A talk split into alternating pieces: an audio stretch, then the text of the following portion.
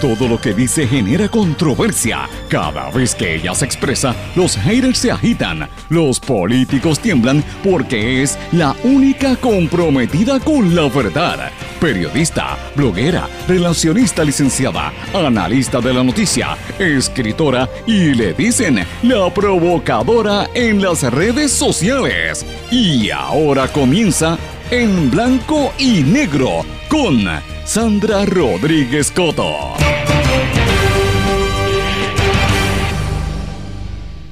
Bienvenidos a su programa en blanco y negro con Sandra para hoy jueves 25 de abril de 2019. Esta es la edición 263 y con mucho cariño les saluda Sandra Rodríguez Coto. Le doy la más cordial bienvenida a este programa, a esta hora de comentario y análisis de los temas más importantes que nos afectan a todos nosotros aquí en Puerto Rico.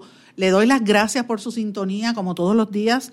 También agradezco eh, los, comentarios y los mensajes que recibo a través de las plataformas digitales de las distintas emisoras eh, que componen la transmisión de este su programa en blanco y negro con Sandra en el área de Utuado, Adjuntas, Jayuya, eh, Atillo, Ciales, toda esa región nos escuchan a través de Éxitos 1530, en el área de Orocovis y la montaña, todo el centro de Puerto Rico a través de Cumbre 1470 AM y el 106.3 FM, en el área de Patillas y toda la zona sureste, Salinas, Arroyo, Guayama, Maunabo, Yabucoa, toda esa región nos escucha a través del 610 AM o el 94.3 FM y en el área de Fajardo, hasta las Islas Vírgenes Británicas, las Islas Vírgenes de los Estados Unidos, las islas de Vieques y Culebra y obviamente toda la zona noreste del país nos escuchan a través del 1480 WMDD AM. Y en el área de Cabo Rojo, Mayagüez, toda la zona oeste nos escuchan por WYAC 930 y obviamente en el área de San Juan eh, a través de WIAC 740 AM Muchas gracias a todos por su sintonía y también a los compañeros que hacen posible esta transmisión. Señores, hoy tengo un programa con muchísima información y obviamente el tema en boca de todo el mundo es el mensaje del gobernador del día de ayer. La pregunta es, ¿usted lo vio? ¿Le importó lo que dijo el gobernador?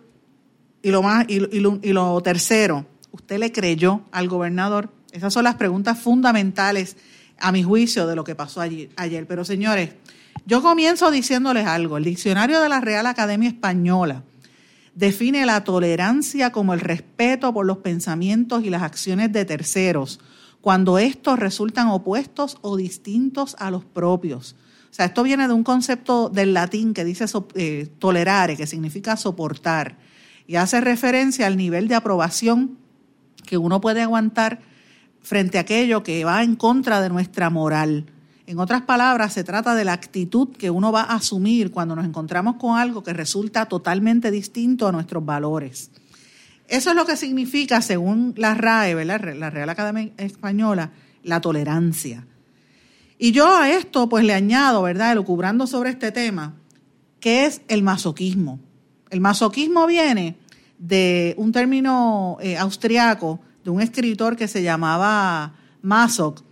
Y el masoquismo, al igual que el sadismo, son conductas asociadas a la psicología humana de infligir dolor o de recibir dolor o de aguantar humillación, sumisión y dominio, en, muchas veces en el, en el, concepto sexual, pero también en el concepto de vida, ¿verdad? En, en cualquier relación humana.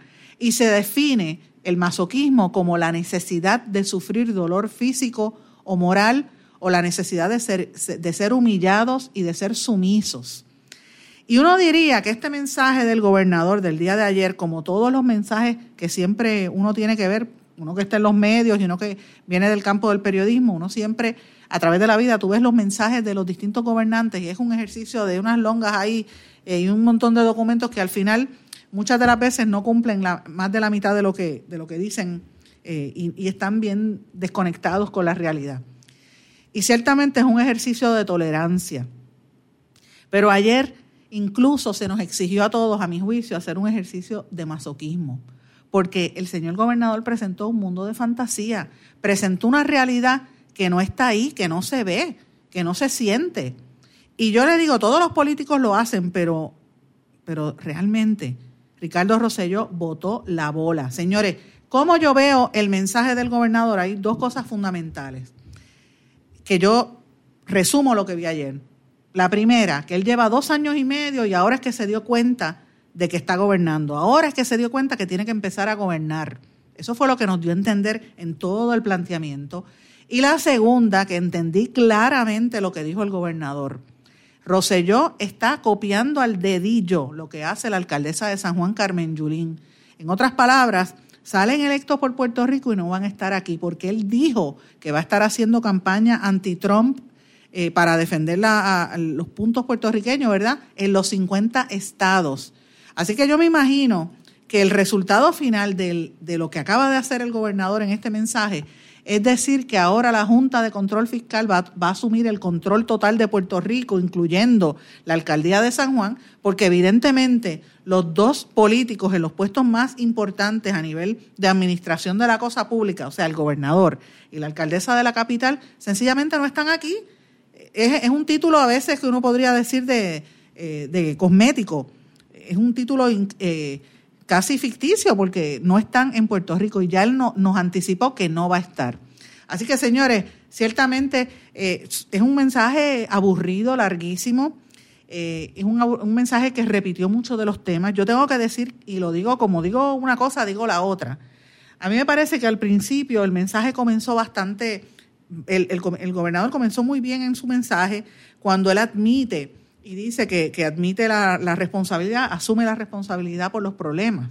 En otras palabras, él asumió la responsabilidad por la, las muertes de, los, de, las personas que, que, fallecieron por la negligencia suya y de su administración y de pesquera durante el paso del huracán María. Él asume responsabilidad por el montón de gente que muere como, consecuencia de la falta de policías y, el alza en la criminalidad, que la, calle está cada día más dura. Él asume responsabilidad por todas las familias que se están dividiendo, que sus hijos y, y, sus familiares se han tenido que ir a Estados Unidos porque aquí no hay trabajo para poder echar hacia adelante. Él asume la responsabilidad por los viejitos que dejan abandonados porque no hay dinero para eso. Ahora, yo quiero saber si el gobernador asume la responsabilidad de decir la realidad, de ser transparente y de dejar de usar el dinero de los fondos públicos para cosas que no son necesarias, como lo es la propaganda y los contratos a los amigos de él.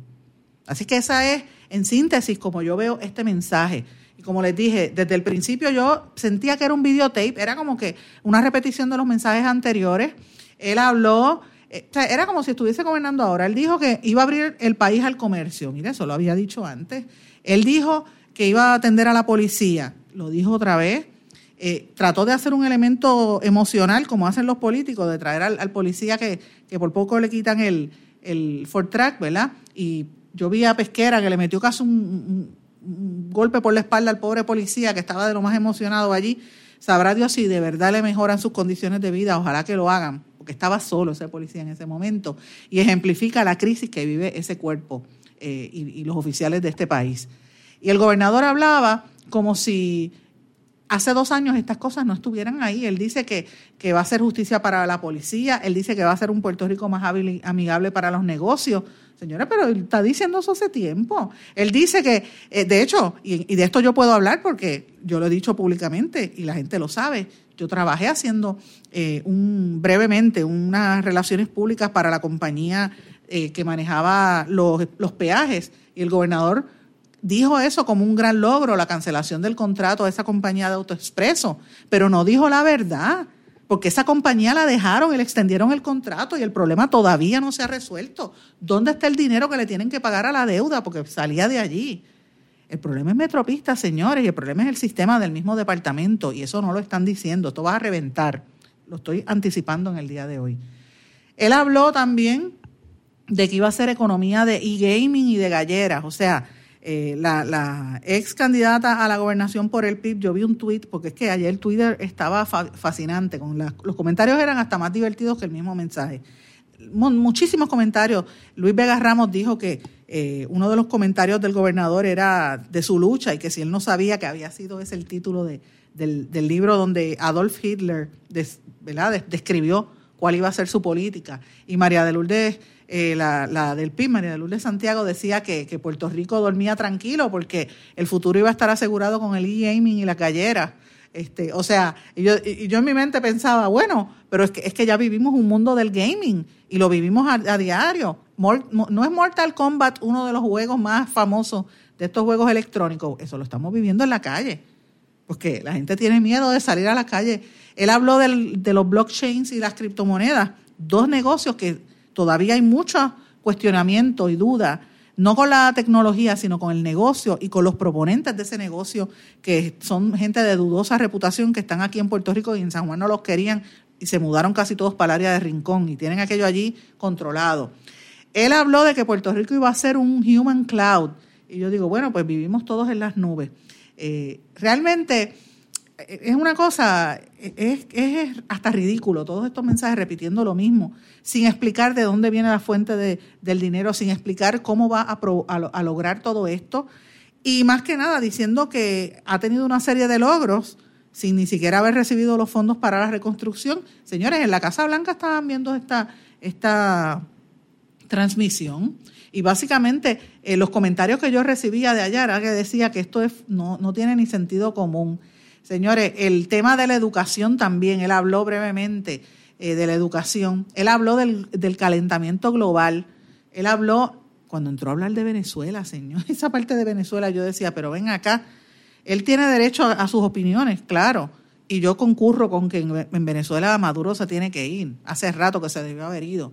Pero señores, a menos millas cuadradas está Vieques y Culebra, que todavía están pasando penurias después del paso de los huracanes. ¿Qué es eso? las ayudas son para Venezuela y, la, y el enfoque es Venezuela. Y, ¿qué, está pasando en Vieques y en Culebra?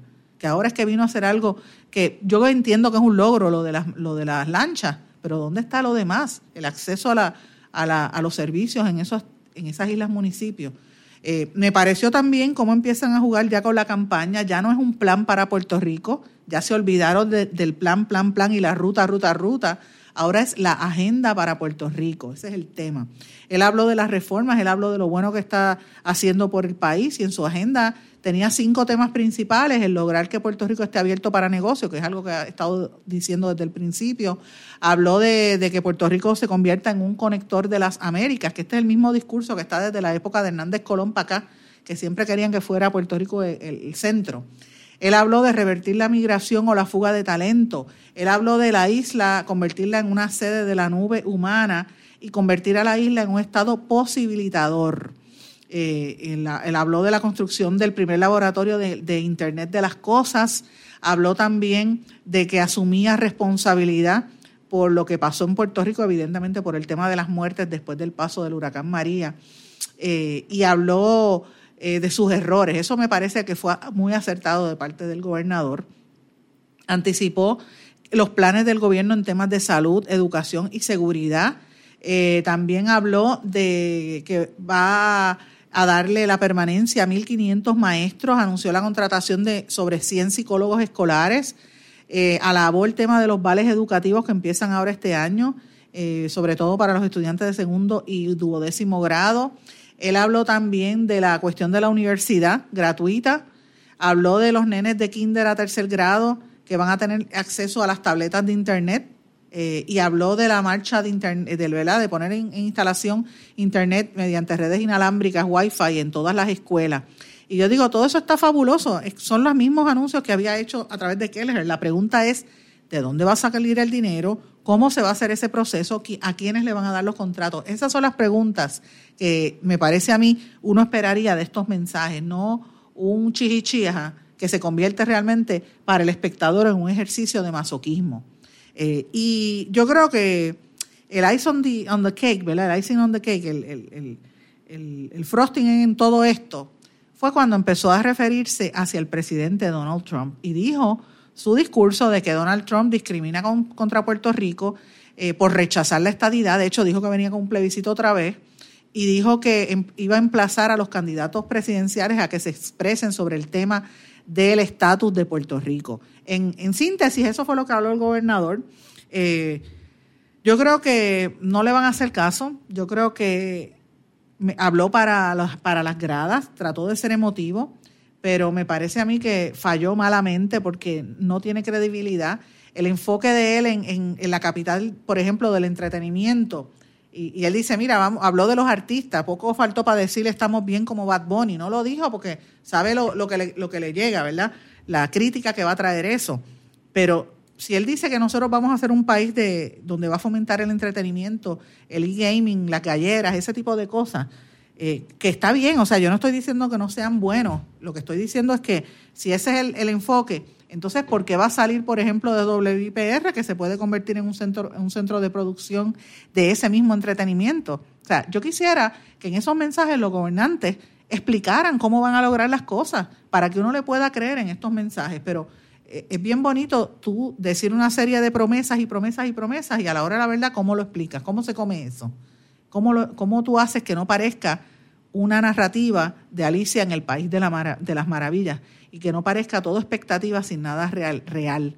Eso es lo que me parece a mí que es el error de este gobierno y el error de no solamente esto, de los anteriores, porque yo recuerdo todavía los mensajes de, Alejandro García Padilla, los de Fortuño, los de, los de Aníbal Acevedo Vilá, todos tienen ese mismo problema, Sila, pero uno hubiese esperado que un gobernador, que Puerto Rico está en un momento de quiebra como está ahora mismo, uno hubiese esperado un accountability que explicara cómo va a sacar el dinero, de dónde lo va a hacer, cómo va a promover ese modelo gratuito de educación, cómo es que lo va a lograr. ¿Sabe? ¿Dónde quedaron las supuestas becas presidenciales y las becas que daba el presidente del Senado? E, eso se lo dejó en el aire. E, y todo se convierte en un chijichija eh, tengo que decir otra cosa adicional, y yo lo compartí anoche en las redes sociales. Otros dos temas que me parece cruciales del mensaje. El primero, Olimpiadas Especiales. El gobernador habló de las Olimpiadas Especiales, llevó una delegación y por lo menos la reconoció. Y yo tengo que reconocer que cuando las Olimpiadas Especiales se fueron, por lo menos los, atletas de las Olimpiadas Especiales se fueron a competir, él por lo menos se despidió de ellos en Fortaleza, pero es un tema que pasó sin pena ni gloria para la mayor parte del país y no es hasta que eh, lo, denuncié, por ejemplo, yo en las columnas, diciendo que la prensa los había ignorado. Así que me pareció eso acertado de parte del gobernador, que por lo menos hiciera un reconocimiento a ese equipo nacional de Puerto Rico en las Olimpiadas Especiales. Y lo otro, que es algo negativo, él usó consistentemente la frase vamos por más. Esa frase vamos por más nosotros la habíamos, y yo digo nosotros porque me la atribuyo, a un comité de abogados que pertenecen a la Sociedad para Asistencia Legal, padres y una serie de sordos. Habíamos desarrollado ese mensaje porque son las siglas del movimiento autónomo de sordos, o sea, más. Y el lema era vamos por más, más derechos, más acceso. Y era el lema que siempre utiliza esta organización que defiende, es una organización de base comunitaria que defiende a, la, a los sordos del país. Eh, eventualmente, eh, hemos visto que algunos políticos también utilizan eso, por ejemplo, en Santo Domingo es el lema de campaña del presidente, de uno de los candidatos presidenciales, ese tema de vamos por más. Así que no es nada original lo que trae el gobernador.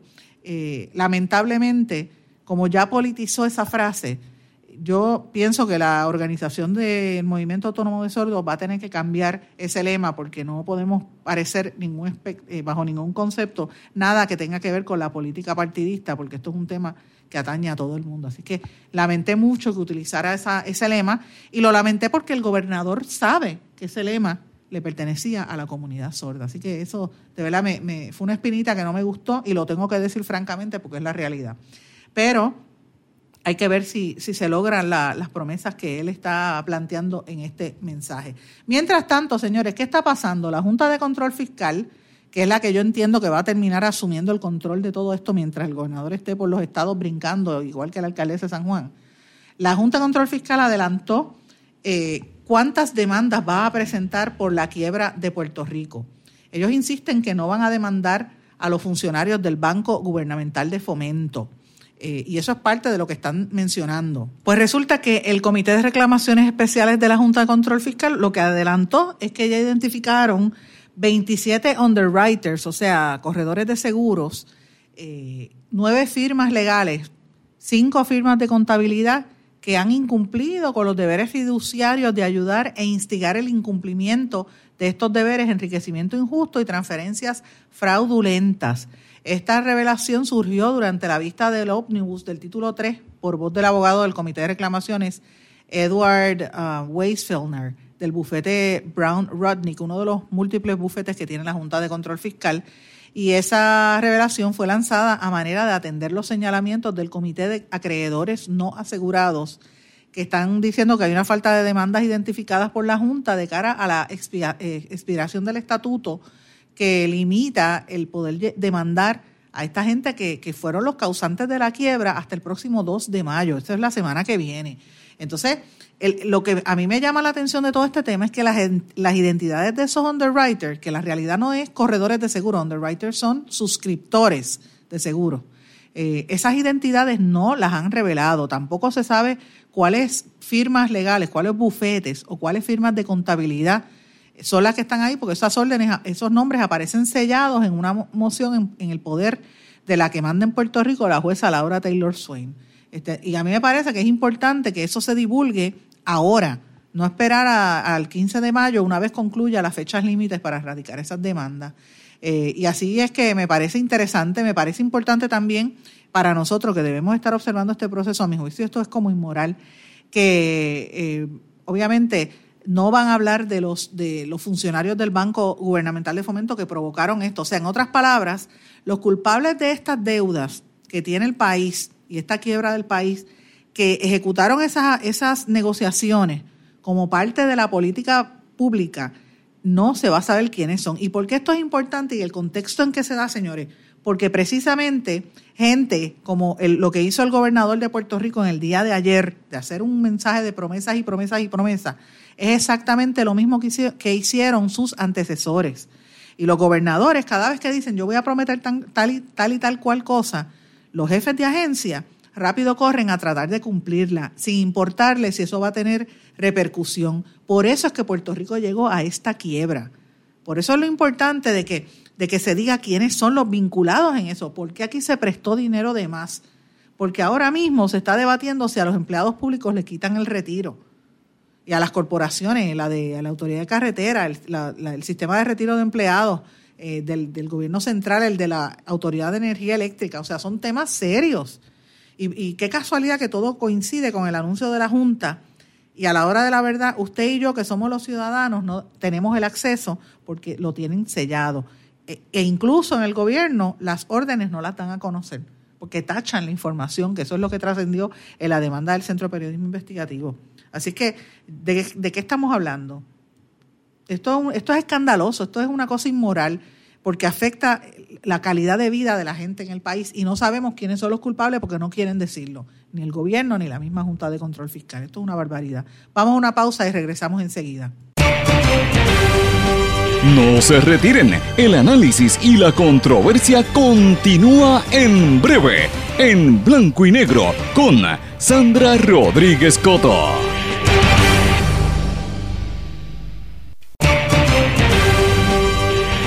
Y ya regresamos con el programa de la verdad, en blanco y negro, con Sandra Rodríguez Coto. Amigos, están pasando tantas cosas a nivel internacional que quiero cambiar el tema, porque es que esto ha sido tan fuerte al uno pensar en las promesas que se quedan en el aire y al pensar en que todo es un chichichija y vamos a aplaudir y se le aplaudió a Tata Charboniel y a Abel Nazario y toda la misma cosa de siempre y uno como lo traduce eso en, ayudas al país, en, nuevos empleos, pues mira, lo vemos bien difícil y, y de verdad que esto es agotador. Así que voy a hablar de otro tema, vamos a cambiar el tema si les parece. Quiero hablarles de de lo que está pasando en los Estados Unidos, noticias importantes. La cadena ABC reportó, oigan esto, más de 12 mil niños escuchas, Boy Scouts, fueron víctimas de abuso sexual. Y estos fueron eh, abusados por cerca de 7.800 eh, 819 líderes de tropa, los, los troop leaders y voluntarios en esa organización. O sea, estamos hablando de casi 12.000 254 víctimas identificadas según un testimonio en, una, en un caso que se está viendo de abuso sexual contra menores en un tribunal en Minnesota. Esto es una situación bien terrible.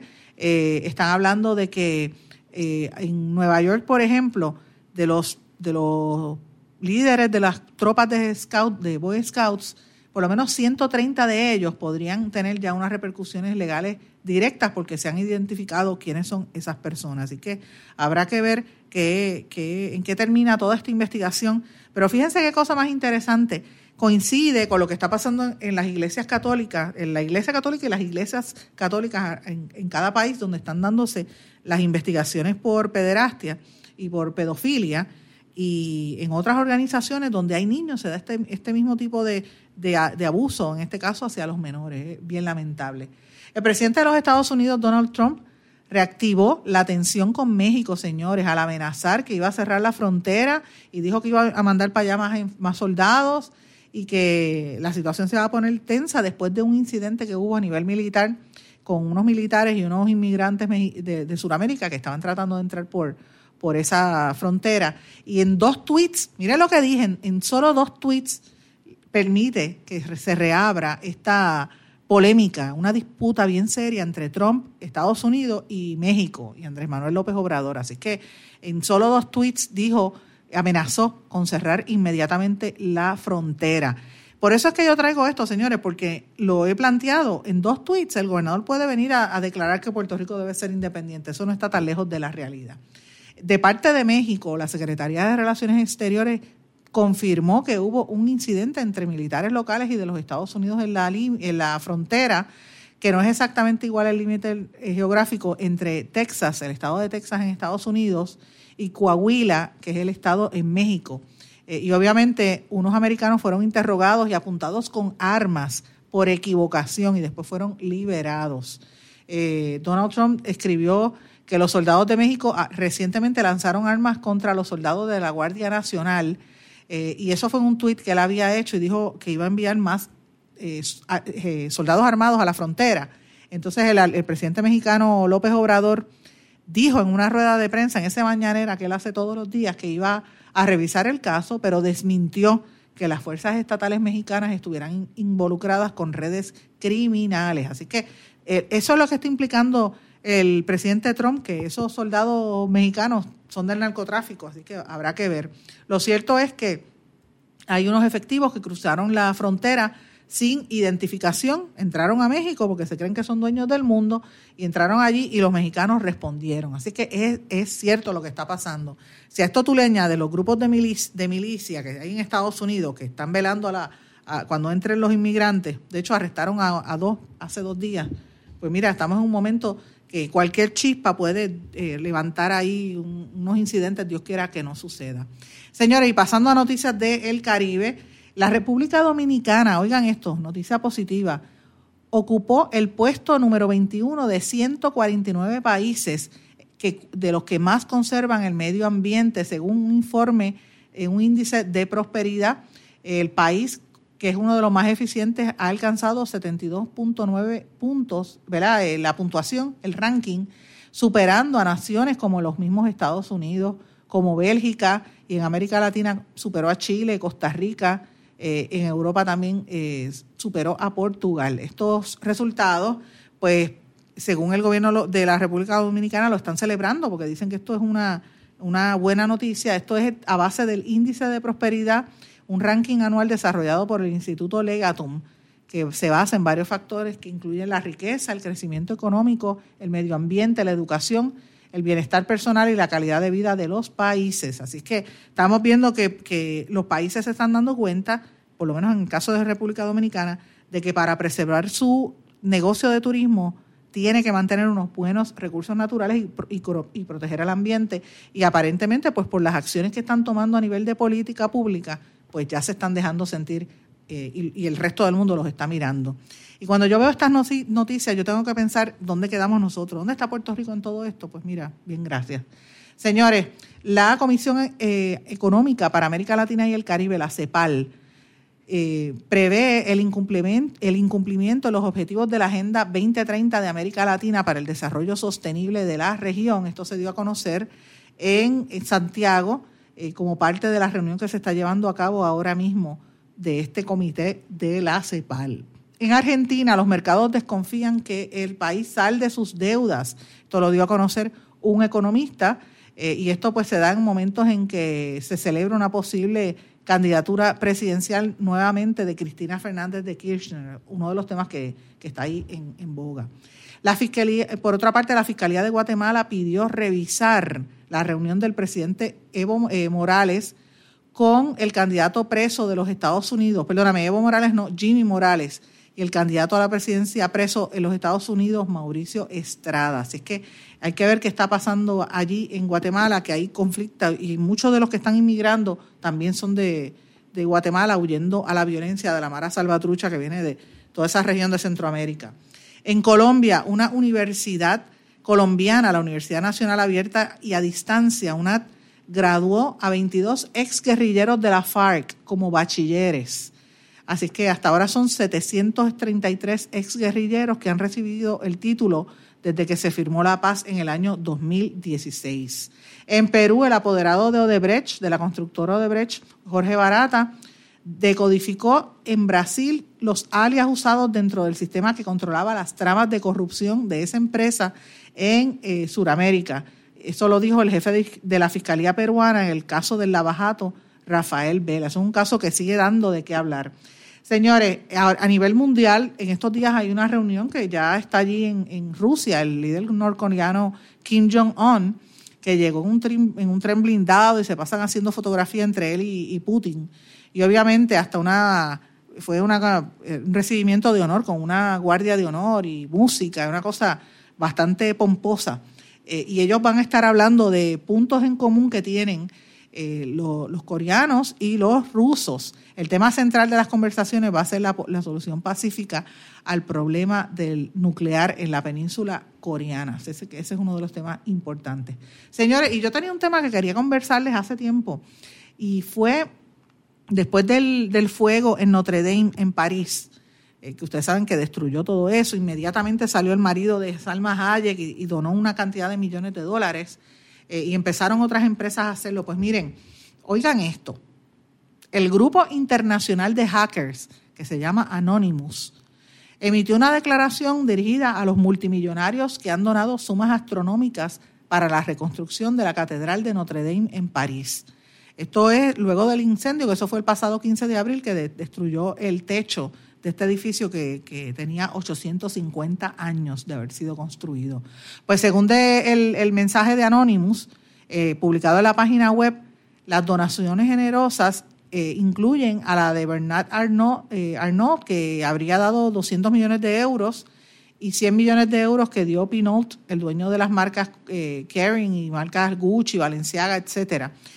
El grupo Anonymous está diciendo que estas donaciones es una caridad selectiva y que le ha abierto los ojos a la gente del mundo a las prioridades equivocadas de la clase dominante. Estoy citando.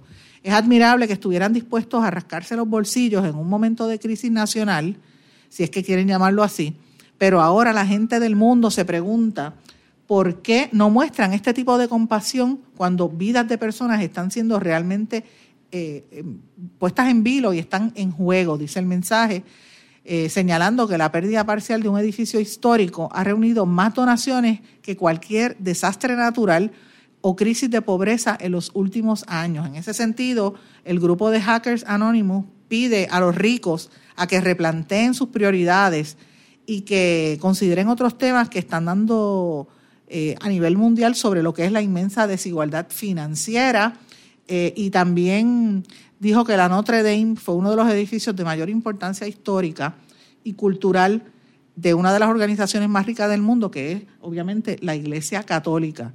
Eh, y entonces pregunta, ¿por qué el dinero de la reconstrucción no viene directamente del Vaticano? Esa es una de las preguntas que ha estado ahí sobre el tintero y me parece interesante. Señores, y ayer trascendió una noticia que, que tenemos que estar mirando con detenimiento. La compañía Facebook va a recibir una multa de entre 3 mil y 5 mil millones de dólares. Eh, y esto pues ya se sabe que ellos eh, podrían tener una caída de un 51% con respecto a las ganancias del año anterior, precisamente por eso, a raíz de los problemas que han tenido por los problemas legales por la fuga de datos y el tema de la consultora británica Cambridge Analytica. Así es que estamos hablando de la investigación que llevó a cabo la Federal Trade Commission eh, y, eso es parte de, cómo el cerco se le está cerrando a estas compañías de telecomunicaciones en Estados Unidos y en el resto del mundo, porque tienen un rol importante en, la, en diseminar noticias falsas. Amigos, tengo que ir a una pausa, regresamos enseguida. No se retiren, el análisis y la controversia continúa en breve, en blanco y negro, con Sandra Rodríguez Coto. ¿Sabemos cuántas personas murieron de verdad durante el huracán María? A usted lo escucharon en el momento de mayor desesperación. ¿Todavía siente aquellas noches a oscuras y de incertidumbre? ¿Qué pasó mientras los vientos azotaban y luego en aquellos días y semanas después cuando no había sistema de comunicaciones? Reviva cada minuto con una narrativa real sobre lo que pasó en la bitácora de una transmisión radial, catalogado como uno de los mejores libros del año 2018 por la crítica literaria. Es una lectura necesaria porque no podemos olvidar nuestra historia para que esta no se repita. Bitácora de una transmisión radial, disponible en las principales librerías a través de todo Puerto Rico y en la internet lo consigue en Amazon, en libros787.com y en travaliseditores.com, publicado por Travalis Editores. Este es un mensaje importante del Departamento de Salud y Servicios Humanos de los Estados Unidos. En una ola de calor, mantenerse fresco lo mantendrá sano. Las personas y los animales deben quedarse adentro. Si no tiene aire acondicionado, vaya a algún sitio que lo tenga como un centro comercial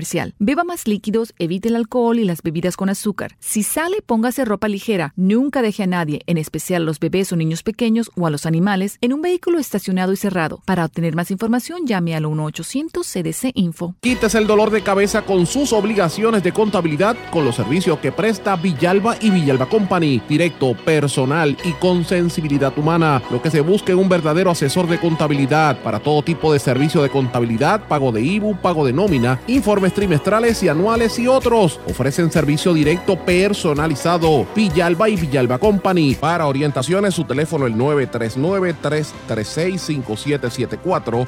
939-336-5774. El abandonar un animal es abuso y es ilegal. Si ya no puedes atender a tu perro, llévalo a un albergue o centro de control. Si lo abandonas en la calle, le estás garantizando una muerte dolorosa y segura. Evitemos tener animales sufriendo en nuestra isla. Reportar el abuso es tu responsabilidad. Así que si ves a alguien maltratando o abandonando un animal, llama inmediatamente a la policía al 787-343-2020. Comprométete. Tener una buena reputación toma esfuerzo, dedicación y tiempo. Si la reputación de su negocio, empresa o institución sin fines de lucro está siendo expuesta de forma negativa ante la opinión pública, tanto en los medios masivos como en las redes sociales, usted necesita un experto en manejo de crisis. Joy PR es una empresa especializada en este campo. Para mayor información, comuníquese con el 787-299-7303, 299-7303. Joy PR, una empresa especializada en manejo de crisis. Aspira de Puerto Rico celebra 50 años educando y transformando a Puerto Rico. Lo ha logrado potenciando las circunstancias educativas y sociales que rodean a miles de jóvenes que viven en la pobreza, a veteranos y a poblaciones en alto riesgo. Para información sobre las actividades del 50 aniversario de Aspira de Puerto Rico y sus servicios, llame al 787-641-1985. También puede acceder a www.facebook.com diagonal Aspira de Puerto Rico. Y ya regresamos con el programa de la verdad en blanco y negro con Sandra Rodríguez Coto. Amigos, de regreso a esta parte final de Blanco y Negro con Sandra. Y en este segmento quiero ah, contestar unas preguntas que me han hecho algunos de ustedes. Me las hicieron en el día de ayer, porque ayer al terminar el programa yo di unas noticias y unos comentarios sobre las redes sociales y sobre cómo es que mucha gente y compañías a nivel internacional están retirándose de social media. Eh, y, me surgieron muchísimas preguntas. La gente me pidió que por favor aclarara, que explicara por qué fue que Tesla se salió de las redes sociales, que explicara por qué es eso. Incluso hubo gente que me, me hizo unas preguntas en mis redes sociales diciéndome, mira, tú estás diciendo un disparate la gente no se está saliendo de las redes sociales, por el contrario, están creciendo. Explícate. Pues mire, con mucho gusto, por eso le voy a dedicar este segmento a contestar esas preguntas. De hecho, muchas de las preguntas que recibí sorpresivamente vino de gente que me está sintonizando en este programa a través de la emisora 1470 en Orocovis, de la emisora 1530 de Utuado y de WYAC de Mayagüez. Porque de esas tres regiones fue que vinieron la mayor parte de las preguntas que recibí en la tarde y en la noche de ayer en las redes sociales, así que con mucho gusto le contesto. Miren, esta, este planteamiento que yo hice y que reitero y voy a explicar ahora, eh, no, se, no se da en un vacío, se da en la experiencia que yo tengo a nivel profesional, trabajando en redes sociales desde el año, desde el año 2007 más o menos, 2008 más que nada, en adelante. Yo estoy en las redes sociales eh, desde casi desde que empezaron. Yo estaba hasta en MySpace, imagínate, eh, que desapareció prácticamente. En Facebook estoy desde que comenzó. Mi, mi, página personal la convertí en una página, en un page, y tengo también una página personal, que esa es la donde yo manejo a mis amigos más cercanos y borro a la gente que no son amistades o que no son familia.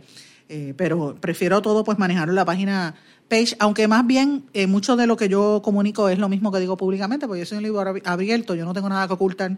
Eh, y eso por eso es que mucha gente, yo no le caigo bien porque digo la cosa como son, yo no, yo no estoy sin contemplaciones, digo la cosa como es, no estoy con hipocresía, no tengo tiempo para eso. Pero bueno, en las redes sociales se da mucho esta dinámica de tratar de crear una imagen falsa que a la hora de la verdad, mira, si tú eres una persona falsa, se va a ver. Porque siempre, eh, como decía mi abuelo, el pájaro se conoce por ya usted sabe qué. Pues mire, eso pasa también en las redes sociales.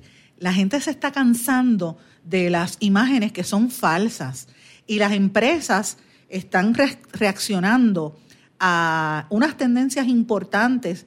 Por ejemplo, el mercadeo digital. El mercadeo digital está cada día más complicado eh, las, las redes sociales tienen unos algoritmos que para que su post salga o su mensaje salga entre los primeros arriba, pues usted tiene que estar, le exige a las compañías o a los individuos que tienen que estar poniendo, pagando para que salga más arriba y la gente lo vea. Entonces tú vas a estar en tu propia página social pagándole a Facebook o a Google o a Twitter para tener más seguidores. Pues mira, a la hora de la verdad eso no le es rentable a muchas empresas. Por otro lado, el tema de las redes sociales es cada día más negativo. Eh, hay un ambiente bien hostil, mucha negatividad en ocasiones, muchos chismes y esas empresas, pues hay, hay empresas que se quieren retirar de ese tema. Y lo otro es el tema de los influyentes, los influencers, los llamados influyentes. Mire, eh, usted puede seguir a un artista, a un locutor o a una figura conocida que dice, bueno, en su Instagram se toma una foto con la crema de manos marca X por decir un, nombre. Mire, si a usted le gusta la marca Y, no importa que usted sea fanático de esa persona, eh, usted puede ver el anuncio, pero usted va, a comprar el producto que usted quiere. ¿Por qué? Porque yo creo que ahora más que nunca, precisamente por la Internet, la gente está siendo mucho más cauteloso, mucho, mucho más astuto y mucho más analítico al momento de la toma de decisiones en las compras. Y esto, yo voy a aprovechar aquí, voy a hacer un llamado a la amiga, a la doctora Anitza Cox, que es una estudiosa de este tema, que es la que hace el informe, la que lidera la investigación que hace estudios técnicos, la firma de investigación. Ellos todos los años hacen un estudio de las marcas y de las páginas sociales y digitales para el Sales and Marketing Executive Association.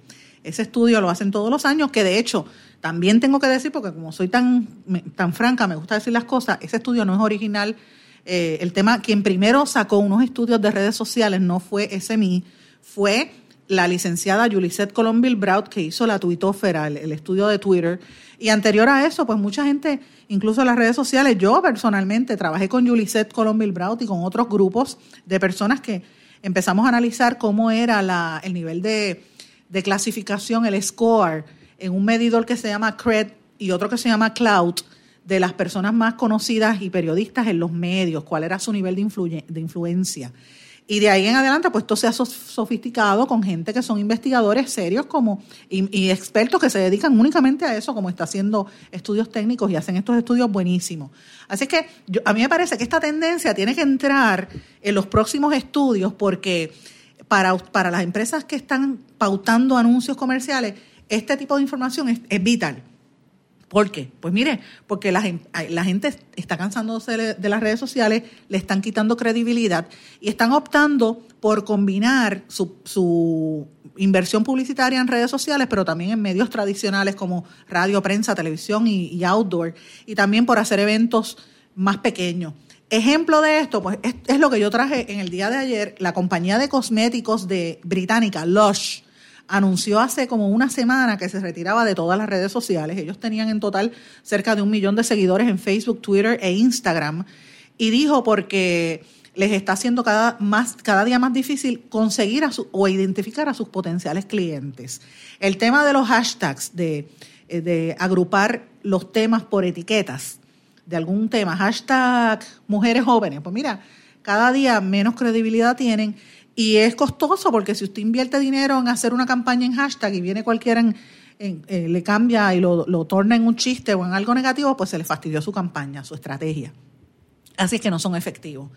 Y por eso el tema de, de se están alejando, o sea, hay compañías que se están yendo. Mencioné la cadena de pops Weatherspoon, que es una cadena en, en, en el Reino Unido, tiene sobre 900 pops y también son dueños de hoteles. Y le dijeron adiós a sus redes sociales por la naturaleza adictiva. Usted sabe que esto pasa con los nenes y le pasa también a mi mamá, le pasa y a mi papá. Yo, eh, a mi papi no querían meterse en Facebook y yo insistí, les abrí páginas de Facebook y ahora no hay quien los desconecte. Y están pendientes ahí a, leer y mami le encantan las recetas y esas cosas. Pero es, es adictivo, la gente después no se, quiere no se quiere despegar. Y hay una preocupación por el uso de datos personales, por eso esta compañía británica se salió. Ustedes recordarán también que lo mencioné, eh, el tiempo que se le dedica a las redes sociales. Y cuando empezó la campaña de hashtag delete Facebook, o sea, hashtag borra Facebook, Elon Musk, el empresario, dueño de la compañía Tesla, ¿verdad? Presidente de Tesla y de SpaceX, la sacó de las redes sociales. Así que eh, otro que siguió esto fue la empresa Playboy. El hijo de, del fundador de Playboy, Cooper Hefner, el hijo de Hugh Hefner, sacó a la revista de Twitter y de, y de las redes sociales, precisamente porque eh, las expresiones reprimían, Twitter particularmente, las expresiones sexuales, así que por eso se salieron de las redes sociales. Y esto es importante porque es una tendencia distinta. Ahora, esto yo lo ato, señores, a un tema adicional. En las redes sociales se da la dinámica de los, de los llamados trolls.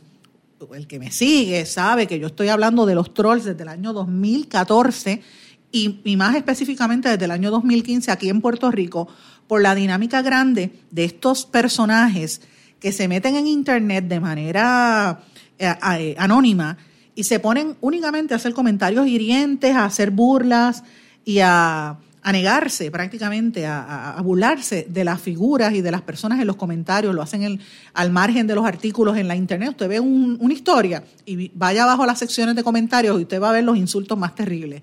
Lo mismo en las redes sociales como Twitter. A mí, como yo digo que yo soy hater, eh, mucho, tengo muchos haters, pues mira, sí, vaya todos los domingos debajo de las columnas que yo escribo y usted va a ver la cantidad de insultos que yo recibo. Yo tengo una colección de, de, insultos, yo le tomo fotos y lo guardo, porque hay algunos que son los mismos de siempre, hay algunos que incluso han llegado hasta amenazarme en las redes sociales en este país, eh, hay algunos que eh, son insultos racistas, son insultos antimujer, antinegro, eh, de todo, señores, las cosas más horribles. Y a mí me importa tres pepinos, yo los guardo para tenerlo, pero no es algo que me afecte en lo, en lo personal, porque yo sé de dónde viene, yo sé lo que hay, es una estupidez. Ahora, si se trata de un adolescente o de una persona que no tenga la fortaleza espiritual, pues ahí vemos una dificultad. Y en Puerto Rico se da una dinámica bien grande. En el año 2013 yo trabajaba en Guapa Televisión, estuve eh, colaborando, eh, dirigía la parte de investigación para un programa de televisión allí, y nosotros identificamos un caso de que lo llamamos Gossip Girl, de niñas de un colegio, y niños también, pero particularmente niñas de colegios caros del área metropolitana, donde estaban dando chismes de unas de las otras al punto que creaban un ambiente hostil y provocó que una niña intentara quitarse la vida. Y esto fue incluso, lo, compartimos, eh, presentamos un anteproyecto de ley, el Canal 4, y la gente en ese momento estaba el que era presidente del Senado, Eduardo Batia, y estaba también el entonces presidente del canal, Joe Ramos, y Jimmy Arteaga, que era el, es actualmente el vicepresidente todavía de programación, estuvo el jefe de ICE y hubo representantes del FBI, representantes de diferentes agencias, porque ICE particularmente entiende que en Puerto Rico este problema es bien fuerte entre los adolescentes. Así que eh, a mí me parece que el tema de los trolls se tiene que mirar con detenimiento y más allá el tema del hecho de que aquí hay unos trolls pagados con fondos públicos, señores. Fíjense, y los políticos en este país que se pasan copiándose tonterías, deberían estar copiándose una ley que acaba de aprobar el gobierno de Viena.